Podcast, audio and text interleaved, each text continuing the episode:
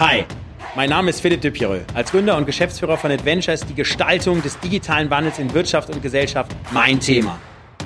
Treffen Sie mit mir Menschen dieses Wandels und hören Sie, welche Geschichten sie zu erzählen haben.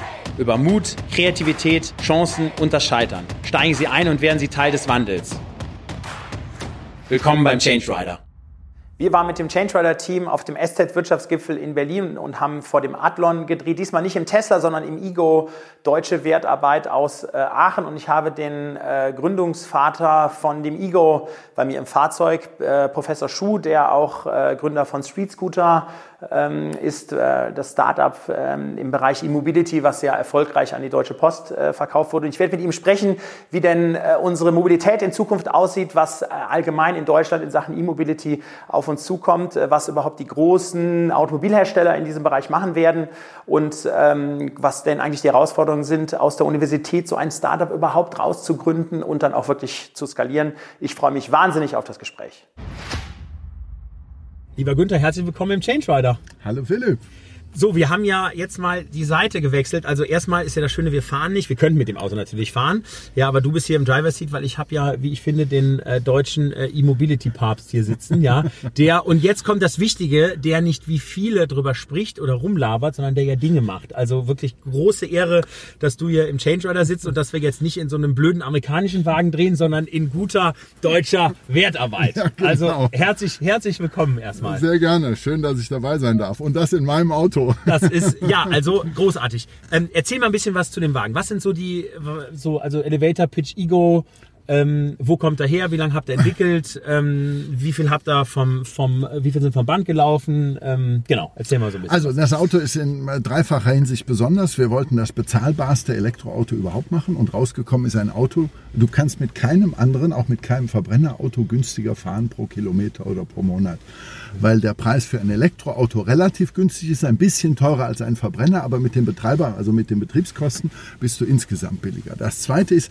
wir wollten ein maximal nachhaltiges Auto bauen. Und dieses Auto lebt mindestens 50 Jahre. Ein normaler Verbrenner, ein Verbrennerauto in Deutschland, lebt 11,3 Jahre. Und das liegt an dem Chassis, was wir passend zum Motor gebaut haben. Weil ein Verbrenner, der hält halt nicht ewig, der verschleißt. Klar. Ein Elektromotor, hier ist ein Bosch-Motor drin, sage ich jetzt einfach mal so. Die Bosch sind gar nicht in der Lage, einen Elektromotor zu bauen, der weniger als 100 Jahre hält. Krass. Und jetzt haben wir das Auto da drum gebaut. Und okay. dann hast du Verkabelung, all das, das hält halt ewig. Und der Kunststoff, der die Außenverkleidung ist, der ist sehr unempfindlich. Der Body kann nicht äh, rosten, der kann nicht weich werden. Und deswegen ist das natürlich ein Nachhaltigkeitsbeitrag, wenn du das Auto viel, viel länger ähm, äh, nutzt. Greta, Greta schon bestellt? Greta ich, hatte, ich, ich, hatte jetzt noch, ich glaube, Greta hat noch keinen Führerschein, wenn mich nicht alles Stimmt. täuscht. Oh ja. Deswegen, ha, noch nicht. Sonst wäre es mir wahrscheinlich aufgefallen. Also mir ist nicht bekannt.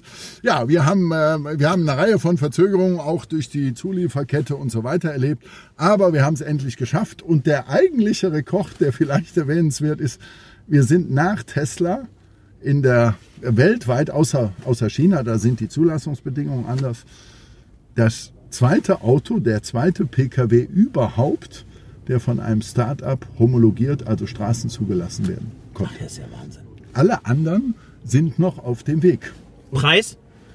Der Einstiegs Einstiegspreis von, äh, Preis vom Live 20 ist 15.900 Euro. Wahnsinn. In dem, wo wir jetzt sitzen, das ist der mit der größten Batterie und der größten mhm. Leistung, der kostet 19.900 Euro. Und zwar mit Mehrwertsteuer und mit Batterie. Da ist jetzt die Umweltprämie noch nicht abgezogen. Okay, die äh, Förderung sozusagen. Genau. Ne? genau. Ähm, wie weit fahre ich mit dem, wenn der gut geladen ist und ich fahre im Stadtverkehr, sag ich mal? Also der hat jetzt, jetzt muss ich mal, ohne anderen zu nahe treten zu wollen, also die echte Reichweite ähm, er ist knapp über 140 Kilometer. Das ist schon ordentlich. Das ist auch, ja sechsmal. Ja. ja, das ist im WLTP. Wenn mhm. du hier in der Stadt fährst, schaffen wir etwa 208 Kilometer gemessen, Ach, also krass. Stadtbetrieb. Okay. Also wow. ich habe schon bei uns in Aachen versucht, dann in kürzester Zeit das Ding leer zu kriegen.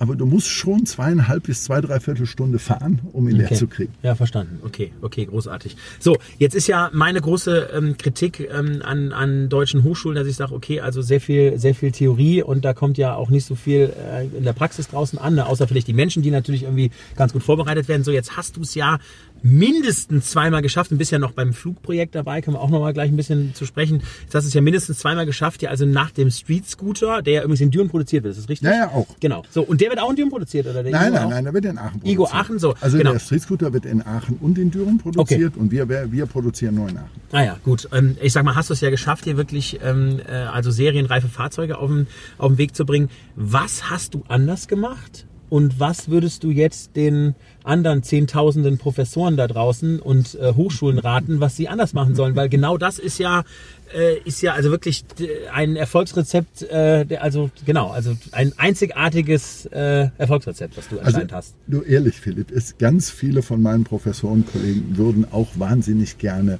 das, was sie erfunden haben, umsetzen. Mhm. Und ganz oft äh, fehlen uns die Mittel, um den Schritt nach der Erfindung machen zu können. Aber du hast es geschafft. Jetzt reden, wir, jetzt reden wir, genau, äh, la- lass uns nur über dein Schaffen reden. Ist auch schön, dass du das relativierst und so. Dass es nicht einfach ist, ist ja total klar. Aber wie hast du es hingekriegt? Und dann noch zweimal. Naja, wir haben, äh, wir haben halt äh, unsere Kenntnis unbedingt umsetzen wollen. Wie kann man ein bezahlbares Auto machen? Jetzt bin ich ja Produktionswissenschaftler. Also mir ging es gar nicht darum, das allercoolste Auto zu machen, sondern ein wirklich sicheres, cool zu fahrendes Auto, was aber im Prinzip äh, mit all, alle Register in der Produktionstechnik zieht. Und damit in der Größenordnung 6.000 bis 10.000 Euro für den Kunden günstiger ist. Und somit ist das ein Jedermannsauto. Jeder kann sich dieses Auto leisten. Und das wollte ich im Prinzip immer schon. Ein auch kapitalarmes Produktionskonzept.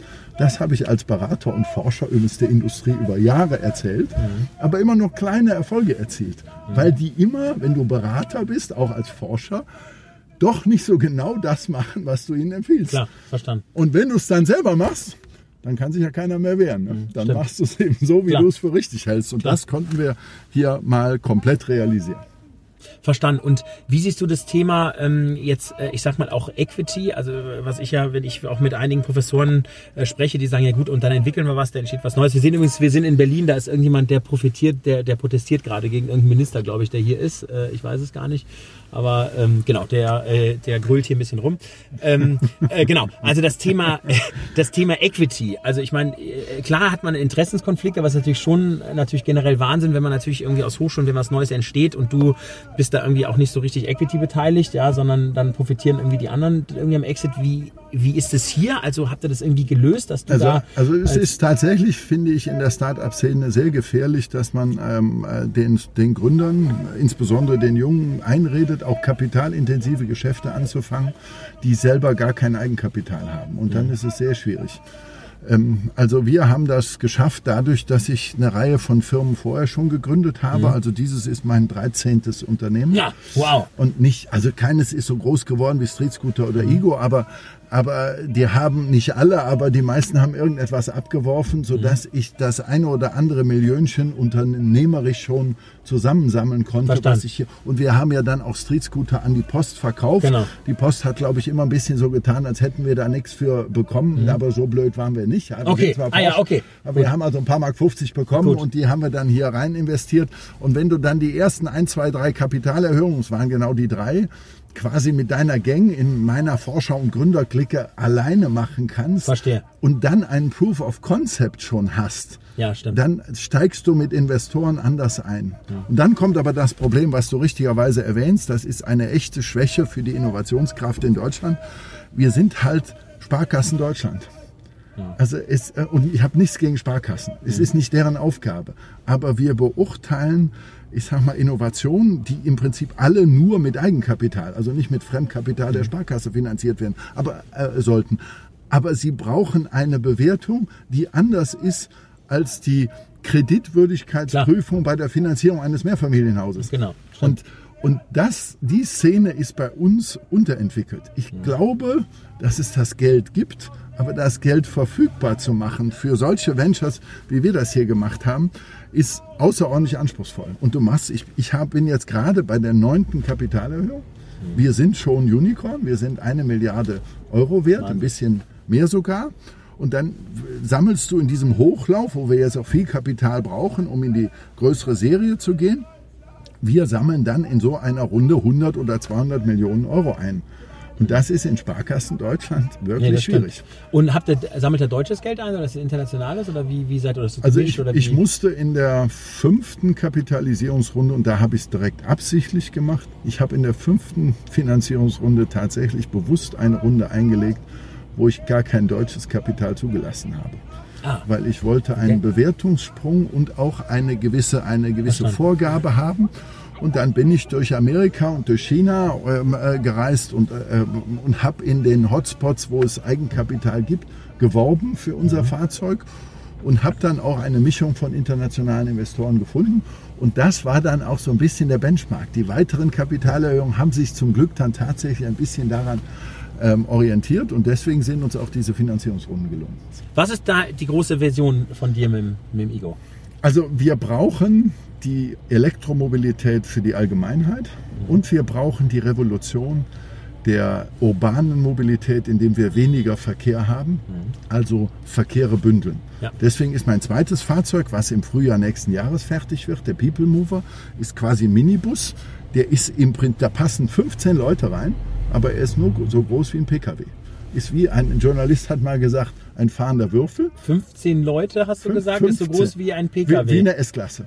Also wieder drüben. Da kann ich, ich habe ja vier Kinder, da kann ich ja doch noch mal ein bisschen. Wir doch kannst noch du noch zulegen. nachlegen. Da genau. kannst du jetzt mal okay. in deinem jugendlichen ah, ja. Alter, kannst okay. ja, haben wir doch einen Auftrag ah, ja. okay. für dich. Ja, genau. Also, also tatsächlich. übereinander, oder? Nee, nee, nein, nein. Das Auto ist fünf Meter mal zwei Meter. Ja. Das ist da drüben so eine S-Klasse auch. Okay. Und ähm, es ist allerdings wirklich kubisch und zehn können darin äh, sitzen. Das ist dann eigentlich für lokalen Transport dann wahrscheinlich. Ja, genau. genau. Und der ist dann zum Beispiel für alle Shuttle-Dienste und der würde jetzt wunderbar den ÖPNV ergänzen, mhm. sodass du sogar die Stimmt. Linienbusse und die Straßenbahn, die können alle im Prinzip, die könnten noch weniger halten, die könnten weniger Umwege fahren, die könnten schneller fahren, dann wäre es attraktiver. Und diese Shuttle, diese People Mover, die sind dann quasi Zubringer und fahren on demand.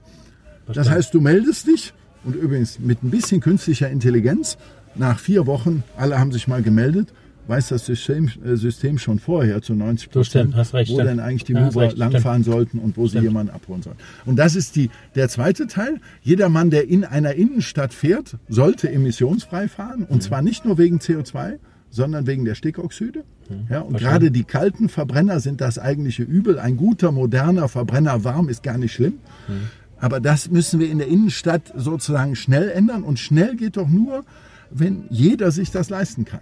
Und das war eigentlich unsere Mission. Und wenn es darum geht, etwas für die breite Masse bezahlbar zu machen, dann sind wir Produktionsingenieure besonders gefragt. Und insofern dachte ich, jetzt musst du das einfach nochmal zeigen. Und jetzt bin ich auch froh, dass wir so weit gekommen sind. Toll, Wahnsinn. Also Glückwunsch dazu. Wie siehst Dankeschön. du denn eigentlich die deutsche Automobilindustrie? Also das ist ja das, wo ich ja ein bisschen sorgenvoll äh, drauf blicke, die ja jetzt auf der einen Seite natürlich jetzt der Herr Dies mit VW, der sagt, okay, wir müssen jetzt komplett umschalten und so. Aber ich sag mal, haben die eigentlich zu spät reagiert? Ähm, wie, wie, wie siehst du die Branche? Weil da hängt ja wahnsinnig viel Zulieferindustrie an, äh, dran, wahnsinnig viele Arbeitsplätze. Genau, also kriegen die noch die Kurve. Arbeitest du mit denen zusammen?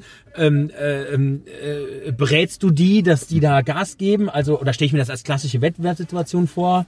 Also ich ähm, habe die ja nun lange beraten, sonst würde ich ja vielleicht auch nicht so viel vom Autobau verstehen. Okay. Ich glaube, dass ich davon okay. ver äh, verstehe. Und ja, du hast natürlich recht, man hätte das Ruder schon etwas früher rumreißen mhm. können. Aber wir müssen auch sagen, wir Kunden haben auf viele Vorstöße, die die Autoindustrie uns angeboten hat, mhm. zum Beispiel den 3-Liter Polo und das 1-Liter Auto und all diese Angebote und der frühe äh, Hybrid und, und so weiter, auf diese Angebote haben wir Kunden alle nicht reagiert.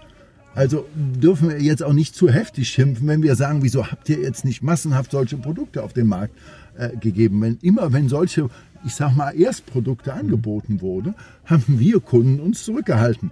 So, jetzt, jetzt hat, hat die Autoindustrie trotzdem, vielleicht etwas spät, aber umso vehementer den Auftrag angenommen und macht das vehement. Herbert Dies, VW, macht es jetzt auch, wie ich finde, wunderbar für die ganze Industrie vor und sagt, ich setze jetzt da drauf. Okay. Was jetzt ehrlich gesagt noch fehlt, ist, ist der innovative Kunde.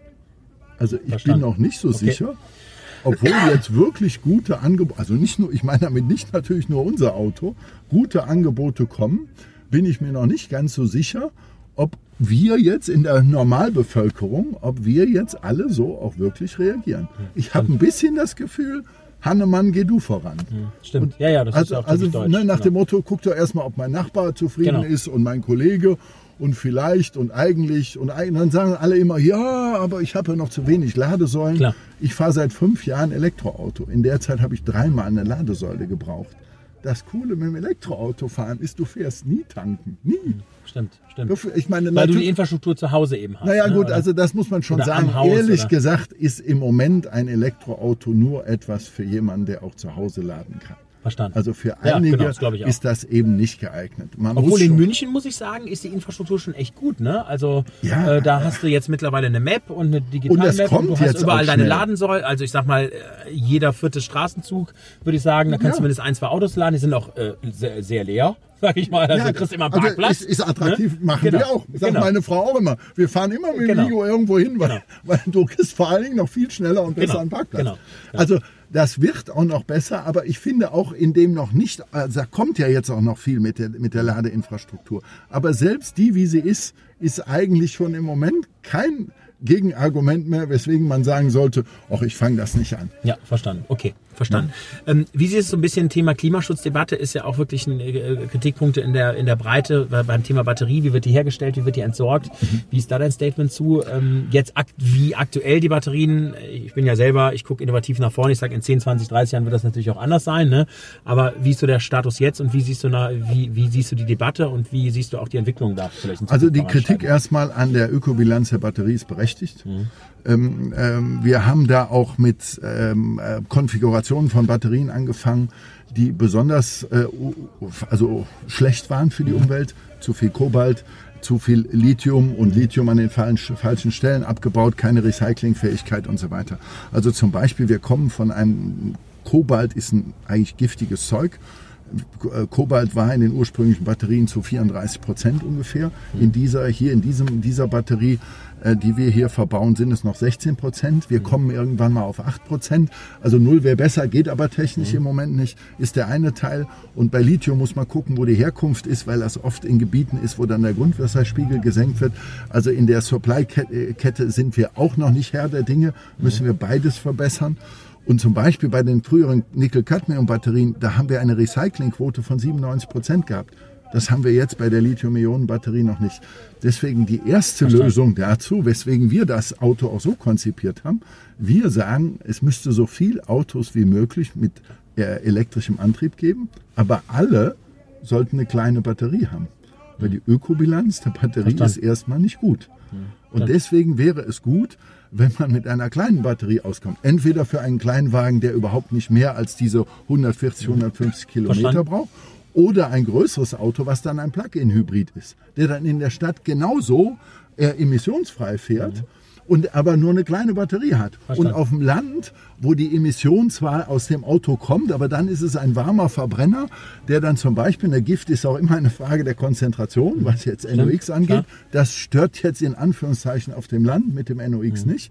Und deswegen ist es eben gut, wenn man darauf achtet, dass man auch in der Ökobilanz des Elektroautos vernünftig bleibt. Und dass Mhm, man sagt, wir sollten jetzt nicht dem Weg gehen, nur weil alle sagen, ich erwarte irgendwie per se dieselbe Reichweite wie bei meinem Verbrennerauto, Mhm, verstanden. muss ich jetzt 6, 7, 800 Kilogramm Batterie mit mir rumschleppen. Das kann nicht sinnvoll sein. Verstanden. Ähm, Günther ist ja auch in der Luft unterwegs, habe ich mir sagen lassen. Ja. ja, erzähl doch mal ganz kurz was von deinem Luftprojekt, bitte. Also wir haben im Geheimen mit einer tollen Crew von anderen äh, Professoren, Kollegen ein ähm, fast geräuschloses äh, Flugzeug äh, entworfen und haben das jetzt so weit gebracht, dass wir vor einem Dreivierteljahr mit dem ISAT, klein e wieder, Punkt Ja. SAT, Silent Air Taxi, an die Öffentlichkeit gegangen sind und unser Projekt angekündigt haben.